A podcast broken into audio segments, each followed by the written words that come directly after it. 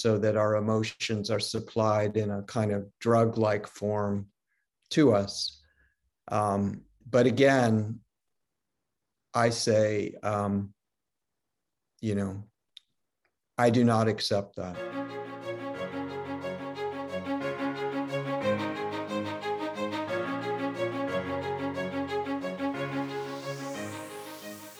Hallo, schön, dass du reinhörst zum Evolve Podcast. Mein Name ist Jasmin Chiara Bauer und ich freue mich, dass du zu einer weiteren Folge hier bist, denn heute gibt es wieder ein wunderschönes und inspirierendes Interview. Es ist dieses Mal wieder ein Interview auf Englisch, denn ich hatte die Ehre, Professor Alexander Nemrov zu interviewen. Er ist Professor an der Stanford University für Art and Humanities und ja, wir haben in dieser Folge sehr viel darüber gesprochen, wie uns Kunst beeinflusst, was wir aber auch von Kunst lernen dürfen, was wir von ihr lernen können und ja, wie es auch seinen Weg geprägt hat und bewegt hat. Und ich freue mich einfach unglaublich, dieses Interview mit dir zu teilen und würde mich auch sehr darüber freuen, wenn du mir nach diesem Interview, nach dieser Folge mitteilst, was dir in diesem Podcast gut gefällt. Also allgemein so, was interessiert dich? Sind es auch Interviews? Mit welchen Personen sollte ich mich mal unterhalten? Und lass es mich einfach super gerne wissen. Das würde mich sehr, sehr glücklich machen. Und jetzt wünsche ich dir erstmal ganz, ganz viel Spaß beim Zuhören bei diesem Interview. Yeah, I'm so happy to welcome Alexander Nemerov today in my podcast. He is professor in arts and humanities at uh, Stanford University. And I was, yeah, like, uh, got the recommendation from friends from my hometown's um, university from Munich because they told me, like, that your class is so inspiring and then that they learned a lot and it really, yeah, changed their perspective.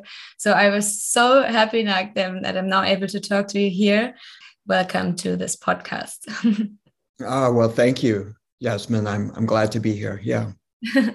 so like before we start and like and go deeper into your yeah your path and your your background maybe you can tell us a, a characteristic as you as a teenager and one characteristic from you as an adult from today yes that's a great question i think to some extent it is the same person. I am the same person I was when I was a teenager, kind of uh, quiet, off to myself, um, noticing things in the world and being sort of much struck by the beauty and sort of um, the transient beauty of the world. But I think that a difference now is I'm much more able to see that and think about it and make it a part of my life. Whereas before, perhaps like many teenagers, I, you know, would be uh, afraid of mentioning this or um, feeling weird for um, believing in such things, seeing such things. Yeah, and um, what would you say? Like, why was was it art? Like, what what was really like inspiring you to uh, follow the path with art and uh, the subject you're doing today? So, how did you become like a professor? In this subject?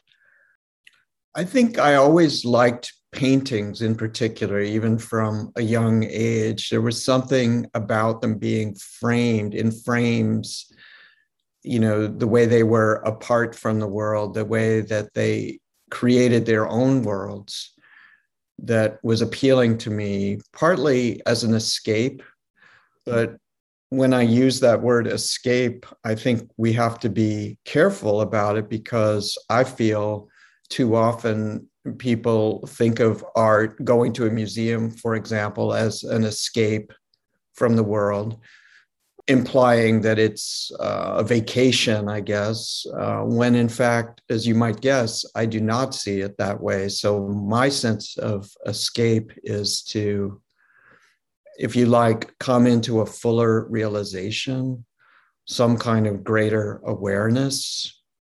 Um, you you mentioned this word mindfulness when we were talking uh, before the podcast. Although I have my reservations about that word, I I think it's relevant to what I just said. You know the to to to become more aware, to notice things, and then to grow accordingly. So paintings have always seemed like that kind of place for me. um, but knowing what to do with them and what to say about them, both as it concerns your own individual education and maturity, and then as it concerns what the world wants you to say or thinks you should say. Like these are these are factors that take a long time to figure out, you know. And you just said like um yeah it's like also being like really aware of yeah what you see and what you you feel. But well, what would you say what is mindfulness to you then like in, in general in the broader term?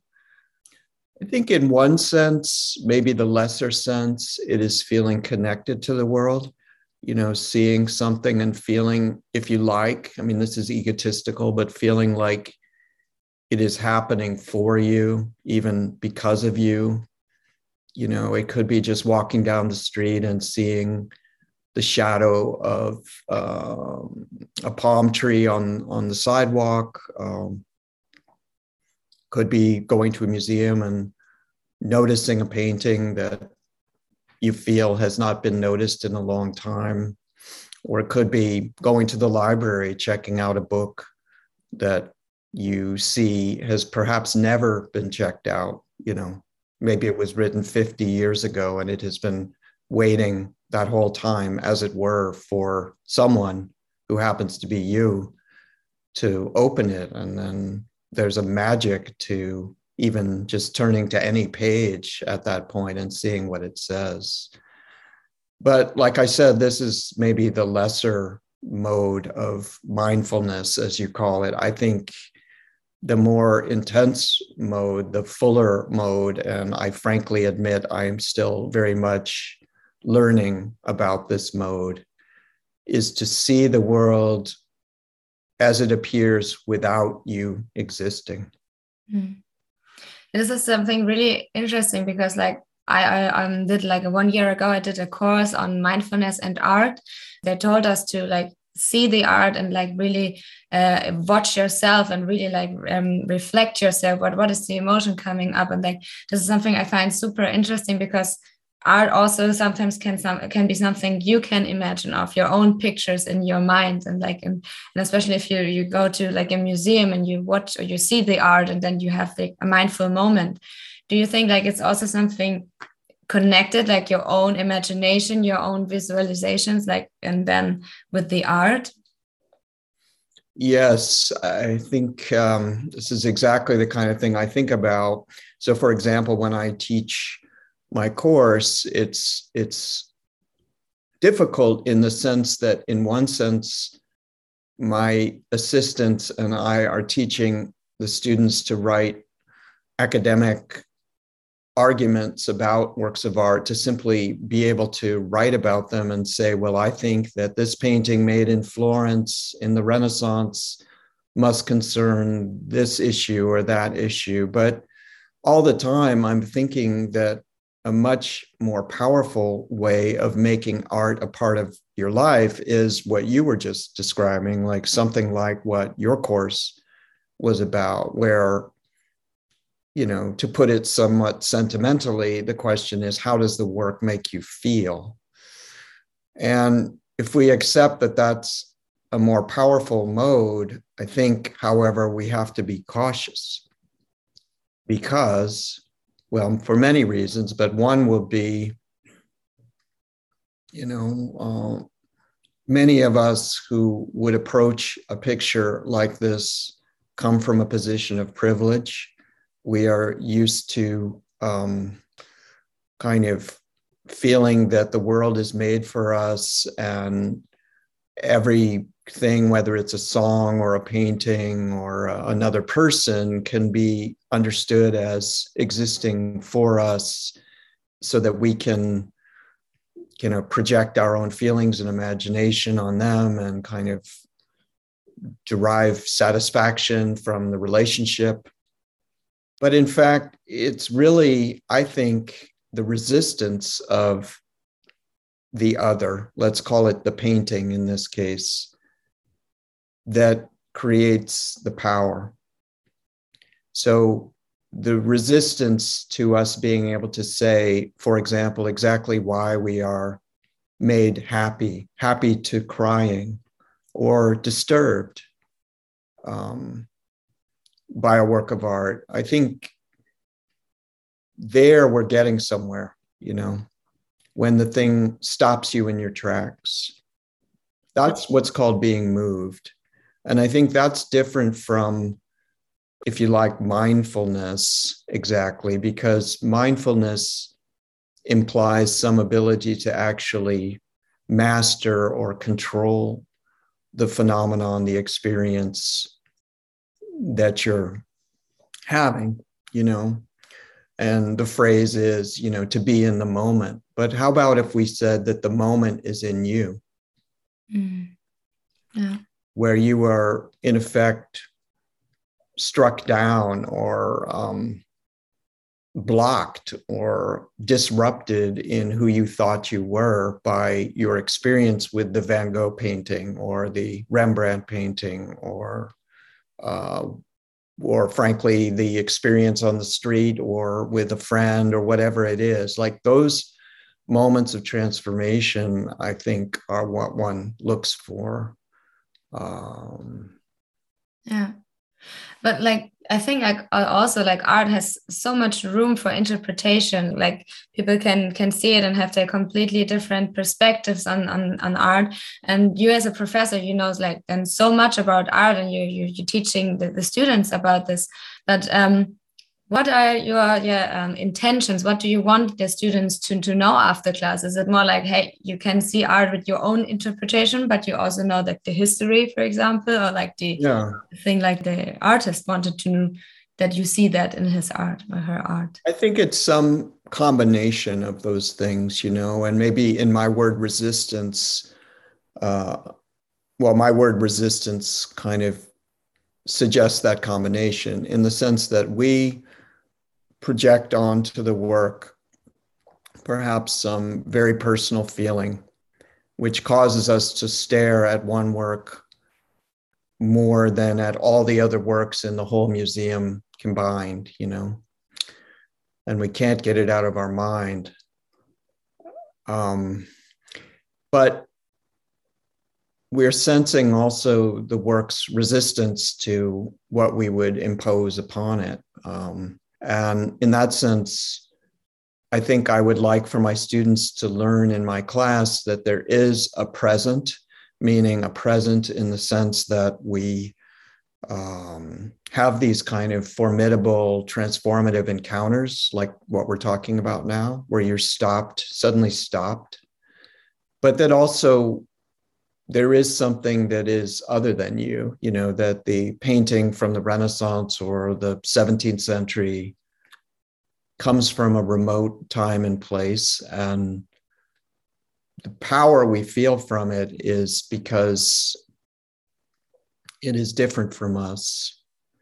And I think these questions ultimately are, are very complicated because um, you I'm guessing, certainly me, maybe all my students, we're all taught to kind of search for our own way of being in the world that is also respectful to others and allows for the difference of others. And that would include other cultures, other, presumably other time periods. So, from that point of view, there's almost nothing in what I'm saying that couldn't be um, on a television show, you know, even a terrible television show that speaks about being a good person and all of this. So, what is it, if anything, that differentiates what I'm saying from just the cliches of a mindfulness culture and, um, you know, a kind of neoliberal um, economy of individuality, you know, uh, respect to everyone, et cetera. And I think it comes down to losing one's sense of superiority. Yes, I mean, you know, like um, the artwork is more powerful than oneself. And I don't mean that to fetishize the work. Certainly, most works of art I look at, I don't, I do not feel that way about, but every so often, you know it can happen. And when it happens you feel you're being guided by a force that is not yourself and that you grow accordingly you know. And um, if that sounds a little mystical i think it, it's because it is mystical you know.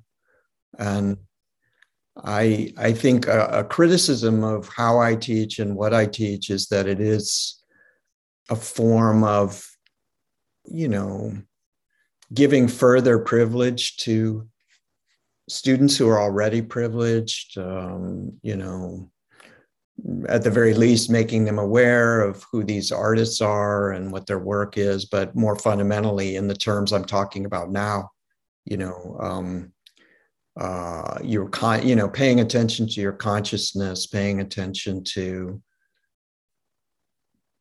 being shaped and transformed by what you encounter,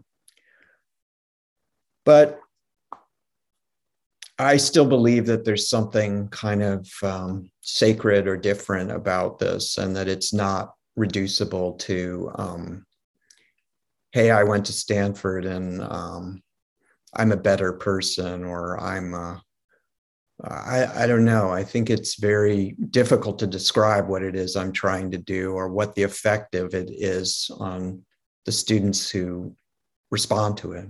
Yeah and especially for students in a university but i think actually it's it's for everyone like they go to university and they they want to find out who they are and they want to find out what are they passionate about and what drives them. And this is what, what was also something i was thinking about when my my friends told me i really have to to see your class. So why they attended a, a arts class when they in a normal university uh, back home they study something with management or computer science.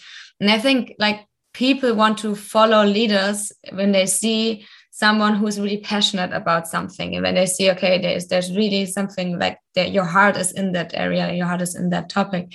So what would you say like um well, how can we find our passion our drive? Like well, how can we find out what we really want to do? Because i think especially for students they definitely searching for that. But i think for everyone is there something we can yeah. do well, I can only speak to my own example, but I would say um, the story I tell myself about my own career is that for the first 10 years or so of it as a teacher, I was um, immature and was, I conceived my task as being superior to, to the topic, to the art, and that superiority manifest as a kind of skepticism and know it all too cool for school kind of attitude you know probably being a little harsh here but you know it's basically what it was. And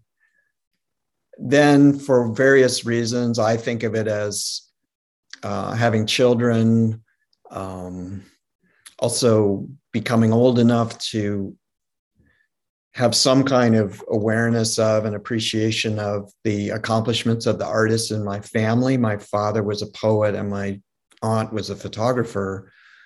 And just seeing how utterly seriously, in a, even a religious sense, they regarded the making of art. Like art was either about a revelation of some truth or it was nothing, it was not art at all. I think having those realizations in my late 30s caused me to suddenly speak from the heart in classes and to feel like I could te- teach large classes. And suddenly, kind of going to your point, my enrollments went from like 20 students to 400 students. And I think that's because, like you're saying, people respond to, they want someone to believe in something you know? And then you know there are many haters for that. And you know there's a funny piece in the stanford daily right now where the editors ask different professors including me to read their most terrible evaluations of their courses and then respond to them just in the moment. Um, so you can if you watch that you can really see like how some people respond to what i do but i think um, in fairness to them, it's hard for me to do what I do. And I, I don't always do it as well as I wish because it's such a difficult task. But yes, I love being that person who just gets up there and believes in something and doesn't hide behind um, expertise, intelligence. You know, I'm much more of like a Don Quixote figure, or uh, you know, a kind of a kind of fool. I think, yeah, and I like that. Yeah. And that's really great. And really, like you just said, that's something really important. I, I think like so often we fear something others might think of us. Like you, said yeah your, your class went from 20 to 400 students and maybe like there's one thought like oh am, am i allowed to have these many students in my class and that they prefer my class over another or something like these little thoughts we have? And like yeah these fears were coming up. And i think that's uh, something like for others um like really preventing you like or holding you back to do something in life. So is there something like you also like teach students like how they can overcome their fears if they yeah maybe also afraid of something doing out of their comfort zone.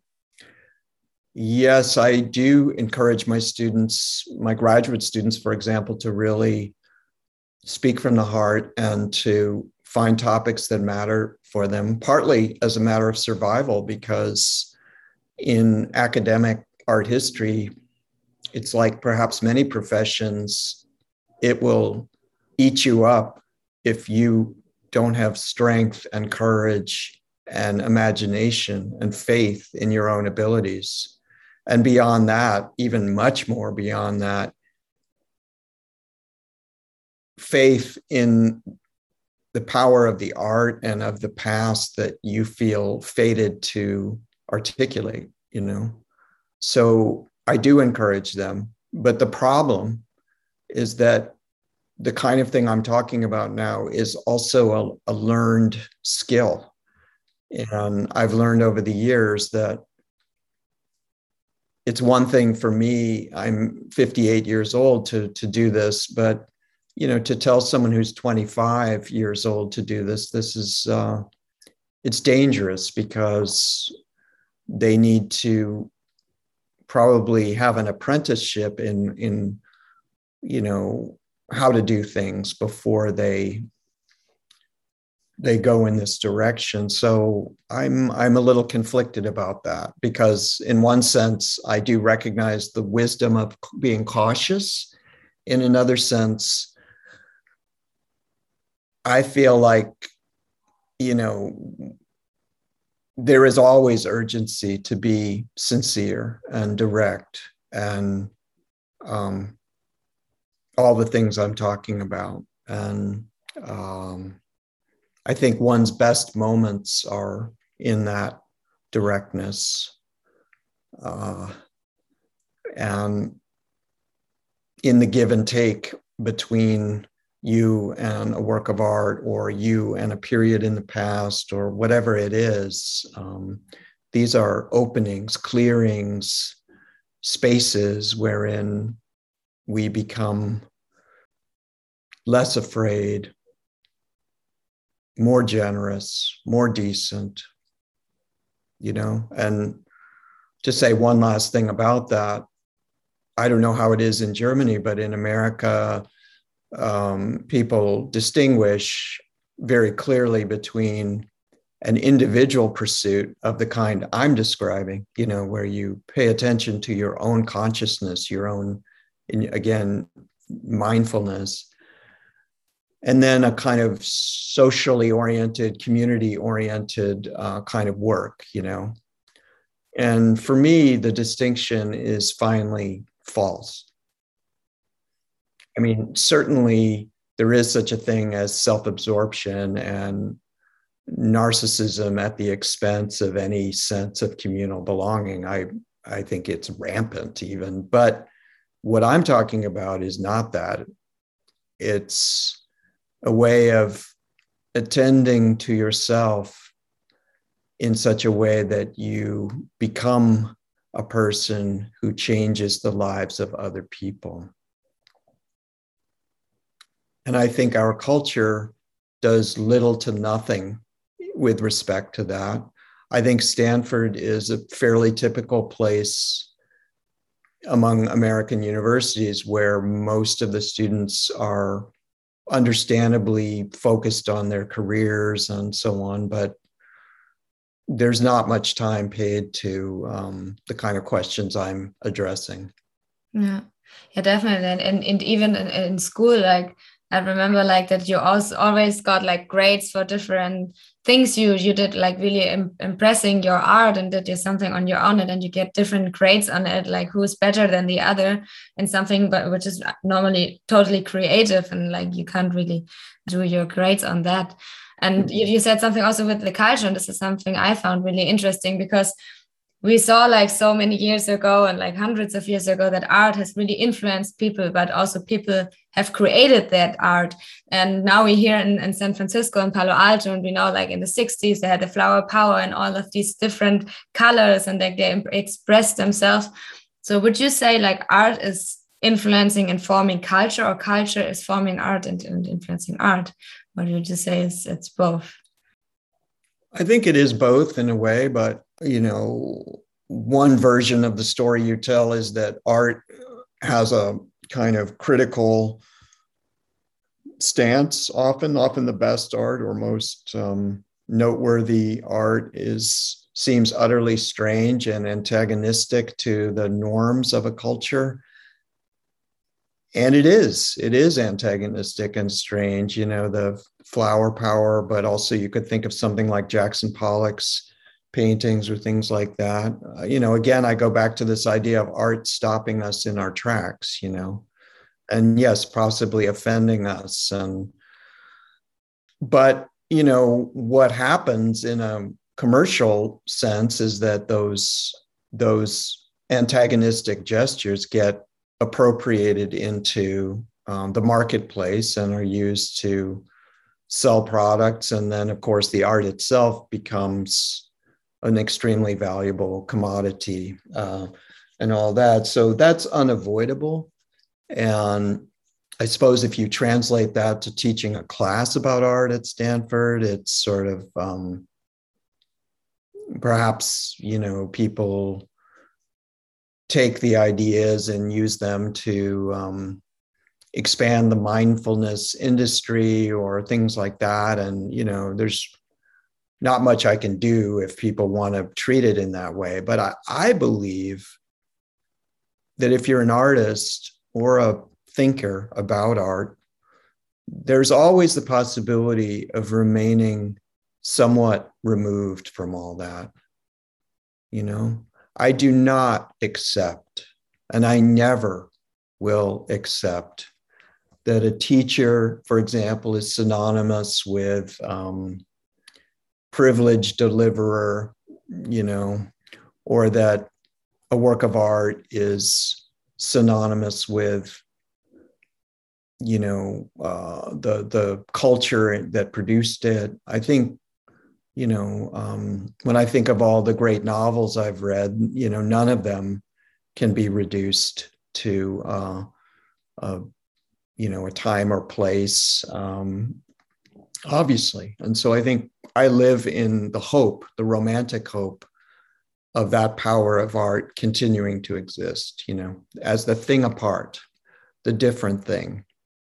And um, uh, if you if you say well that's interesting because you're an art historian and art historians are people who put words to images it's a paradox because you're talking professor about a kind of thing that can hardly be described these transformative moments and yet your job is to describe things. And you've said moreover that you really only like and respond to or write about things that move you. So how do you do that? And i think you know it's it's about respecting the power of words and and moreover poetry to deliver us into states of being states of grace that are melancholy as well as joyous perhaps both at the same time and that lectures can be that way too and if someone says as indeed they often do say that's not possible or that's not what giving a lecture is about, I say, you know, speak for yourself. Mm-hmm. Yeah. And what would you say that in the term like how has art changed? Because like in the in the era with digital technology, with smartphones and everything that the world is moving faster and faster. Like what did you say? Like how has it changed until Yeah. I think I can answer that with respect to to privilege again and questions about that. I think my students say sometimes that you know um, works of art in their original form, say a Rembrandt painting, should be reproduced by computers, or they can be, and that this is a, a democratic phenomenon because now instead of traveling to Munich or to Amsterdam or New York, you can just have the Rembrandt painting truly the same thing almost in your own house, you know. So isn't that a good thing? And leaving aside all kinds of questions about why Rembrandt, why not someone else, you know. Um, I think what my students don't like is they see having to get on an airplane and go to Munich as a form of what's wrong with the world, that it's about privilege, it's about only certain people can make that pilgrimage. But I guess what I feel is that pilgrimages are important. And the pilgrimage doesn't have to be to Europe, it can be to your own backyard, you know, but that we go to a place in order to have a one of a kind experience. I, I hope that that does not disappear from the world you know, a few years ago, I took my younger daughter to um, one place in the United States, in Michigan, the state of Michigan, in the spring to see this one kind of bird, a warbler that nests just in this one part of Michigan and is therefore the rarest of all of these songbirds. And we saw them and it was just this feeling of being at the one place on earth, which was a kind of no place, you know, just a part of the countryside in one American state that was yet special. It was a pilgrimage. So I teach my students that it is worthy to go to see one thing, the actual thing. And it's hard. I don't know if you've ever stood in front of the Mona Lisa at the Louvre, but obviously it's disgusting in many respects, right? Because people are looking at it only to turn it into an image that could be shown anywhere. And so it's very hard to have a soul, Yasmin, you know, in any context. We all have them. We all learn to hide them and kill them in many respects because the world is hard, it's very demanding, it's very scornful of anything that seems soft or unquantifiable. And whatever there is in us of feeling and emotion, we have long since learned, at least in this country, to outsource to um, Hollywood to Disney to um, the entertainment industry so that our emotions are supplied in a kind of drug like form to us. Um, but again, I say, um, you know, I do not accept that. Mm. And so that makes me sound like an elitist. Sometimes it makes me sound older than I actually am out of touch, all these things, but I don't particularly care. No. This is something like really interesting that you said, like that we really learn again to see the experiences itself, that we have like a one-time experience and that we really are there. This is like having a mindful moment and, and, actually be there and see it and like not only putting it in, into our phone as if, uh, taking a picture and like yeah i can watch it later. Or uh, even with like just holding it uh, on my phone that i can show it to others not really seeing it by myself. So that we really really learn to experience what we see with our own eyes. Yeah that we we come back to that. And that's that's a beautiful example with your daughter so thank you. Yes and what would you say like how has art changed your life and, and how did it influence you? Well to come back to the idea of the frame um, i think there's something very stabilizing for me about art you know that it it it is it is taking place if you like in a sort of very kind of sectioned off part of the world and it is a ceremonial uh, escape again to use that word from how chaotic the world is and was. So when i was a boy, you know, my um, I think I sensed that my family, though a loving family, was um, in many respects not stable. And I think works of art, you know, old movies, um, paintings, became for me like my friends in a way. Yeah. And um, I liked that they were achieved and complete and finished and could be, they were variable in their fixity and their unchangingness. I needed that. I needed, so kind of pretty much like a lifeline, right? And then uh, to, to someone whose boat is sinking you know and i think then it becomes making something of being saved you know so for me instead of uh, just feeling glad that i well it's never been enough for me to just say oh i love paintings you know mm-hmm. i need to say why it is that i do or what they mean to me and i think it's a it's a never ending process. And um, I don't think I've, I don't, I think it's an impossible thing to answer, but there is this love affair, I think. And uh, yeah, I think one of one of the students who, in a critical spirit, was saying, about my lectures that I make love to the paintings or try try to, you know, like in a verbal way to try to sort of summon what it is that is meaningful for me about them and consequently might be meaningful for my students. And I think that's right. Yeah.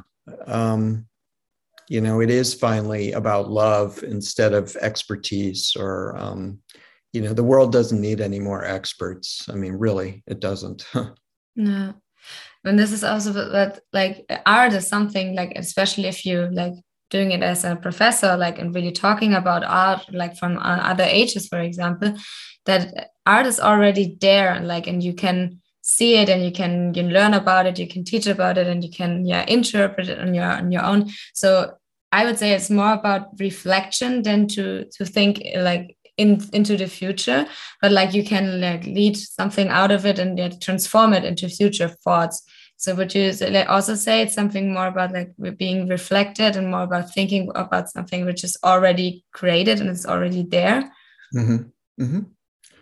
yeah and i think it's a tricky thing to manage because if I do a lecture next year, which I'm thinking about doing, of uh, about painting and dreams, so specifically paintings of dreams, you know, one way for me to handle that would be to say, well, here are these paintings, and here's a story of um, Jacob's dream, for example, as shown by this one painter, and you must learn about this and respect who Jacob was and respect who the painter was.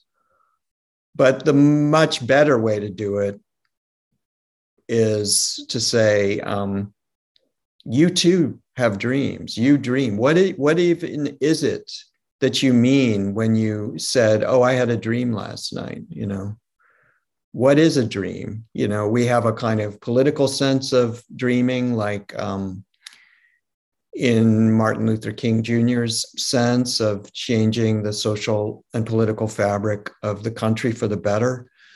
But we also obviously have a very personal sense of dreaming too. And, you know, let's look at this and let's use this painting and the story of Jacob as an example, but only as a platform for you, meaning every single person in the classroom, to leave this room thinking more about you as a dreaming person. So that's an ideal of how I would teach or hope to teach. Yeah. Yeah, this is so super uh, like exciting, like that you not only identify with the painter, with the person self of the, the art, but also that you identify with yourself and using the art to think more about yourself. That we, we, we, are That's right. Yeah. And I think what it can, can do for students is fundamental, namely that, well, I don't know about you, but even for me, even now, I can go into a museum with something of a dutiful attitude, like an attitude of obligation. Oh, I will look at this, I will look at that. But what about if we looked at, we went into a museum with a sense that anything there, maybe nothing, but maybe something there is really presenting us with a moment of, you know, a moment of thought a moment of philosophy about who we are. What if you entered a museum with a sense not of, I'm going to learn a few things about artists, which, according to the alienated,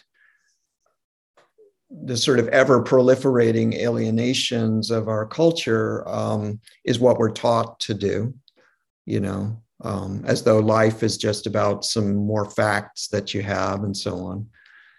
But instead, thinking about it, it's like, um, I'm looking for something that I respond to and that is a mystery to me and that puts into motion in my life something that is already present inside me, but I hadn't really ever contemplated, you know?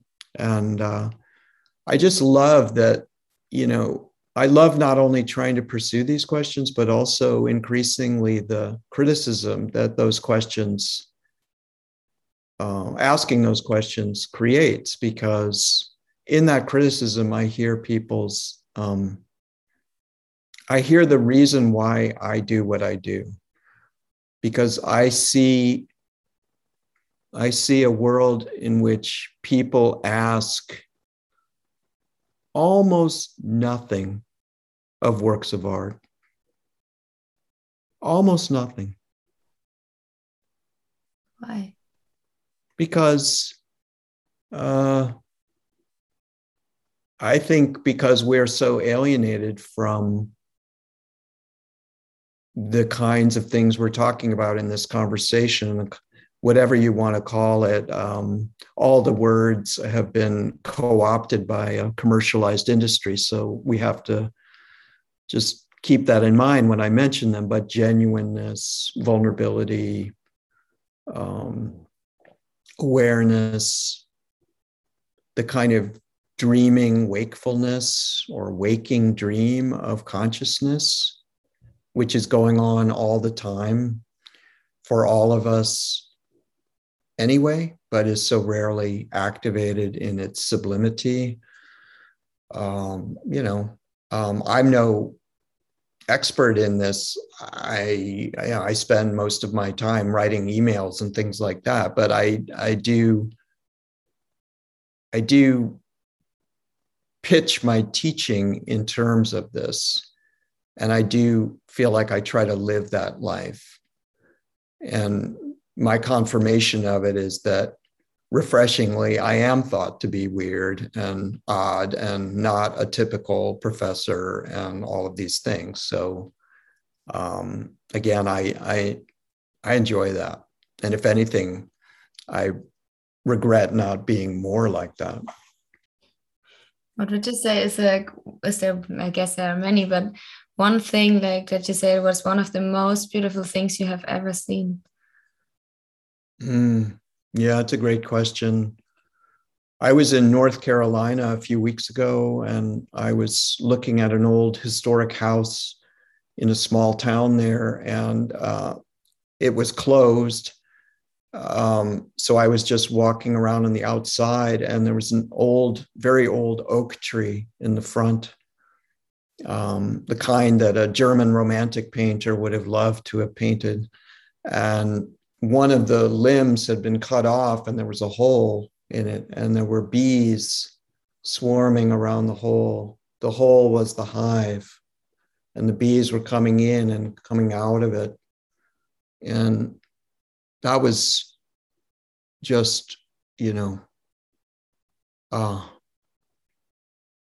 I don't know what to say, but um, I've thought about. I'll never forget that. You know, but it could be so many things, you know, and um, it's it's. I'll say this about it that we think that these moments are moments where they somehow are sustaining and they make us stronger and better and perhaps they do you know, Emerson, the American philosopher, said that out of these moments where time is suspended, we we acquire all of our wisdom and power and grace. But it's also a very unnerving energy. It's um, it's it's a kind of heaviness and lightness at the same time. It's it's a it's grave, like it has gravity, weight, but it's also lifting up at the same time. And I think just the episode with the bees is an example. Like, um, it's like a poem you read where the language is so beautiful it makes you weep. You know. That's a beautiful imagination. Like, and I also do that sometimes if I see something really beautiful that I just watch it and in my in my mind I just frame it and that I really have it as a frame in my mind to, to recall it later is because sometimes it's yeah it can be so beautiful like, to just see it yeah. yes yeah and um, possessing it as in a framing of it um, but also unpossessing it is part of it too and i think i have a lot of work to do on that because um, to let something go is a part of letting go of being mortal, you know. And um, I think that's again something I have to work on. Is um, I don't want any of these experiences to end, um, and I have to understand I can't possess them, or in never forgetting them, I don't own them. Mm. Is there a book you can recommend which has really touched or moved you, or maybe also like changed your perspective? You know, I I read mostly just novels. I don't read art history. Um, so my examples of books would be, you know, Proust, Remembrance of Things Past, um, you know, th- things of that kind. Um, Thomas Mann, Magic Mountain. I'm reading Joseph and His Brothers now by Thomas Mann, which is just fantastic.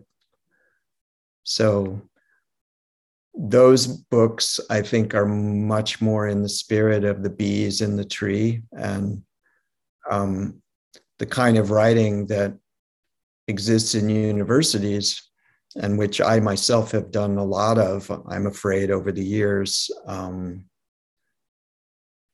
is not that, you know, uh, and uh, uh, everyone has their own pace of progress, and I'm just glad that eventually I've kind of, perhaps about 15 years ago, I started to read just fiction. Um, and I think that's coincided with me, the change in my teaching that I've talked about. And changing my persona and uh, yeah trying to find a greater meaningfulness in what i do that's really nice and at the end i have always two questions. And the first one would be when when you were able to meet your younger self like maybe at the age of 18 or something what would you tell yourself? Hmm. Mm, well i um, i think that that you're a good person. Yeah. I don't i don't think that person thought he was mm. and uh, I don't say that from some sort of position of invincible um, self praise at this point, for sure. Um, as I started this interview off by saying, I think I still am the very person to whom, per your question, I would give advice. Uh, but I would say you're you're a good person. Hmm. That's beautiful. And when you imagine now that you meet your 100 year old self in the future, what would you want your future self to tell you what other people have learned from you? What would I want my future self to tell yeah. me now? Yes. Yeah. Yeah, that's a beautiful question. I would say um, part of my self criticism which is fairly relentless, would be that no one, you know, I will disappear from the earth and that no one will notice or care. Um, whatever so called achievement I have had uh, is just, you know, whatever it's like for your CV, you know, for your worldly existence. But um, perhaps that person would say that you made a difference for some people. Thank you so much. Like it was a really heartwarming and really inspiring talk to me and uh, for everyone else as well. Thank you really much for I really appreciate. Well, you're welcome and thank you so much for asking such good questions. Thanks. Ich hoffe, dir hat dieses Interview gefallen und dass du hast viel für dich mitnehmen können, dass du ja motiviert bist, dass du Lust hast, dich auch mit dem Thema noch mehr auseinanderzusetzen und ja einfach noch mehr in dieses Gebiet vielleicht auch eintauchen möchtest. Jetzt wünsche ich dir erstmal wieder einen wunderschönen Tag, starte gut rein und wir hören uns schon ganz bald wieder hier im Evolve Podcast. Bis dann, deine Jasmin.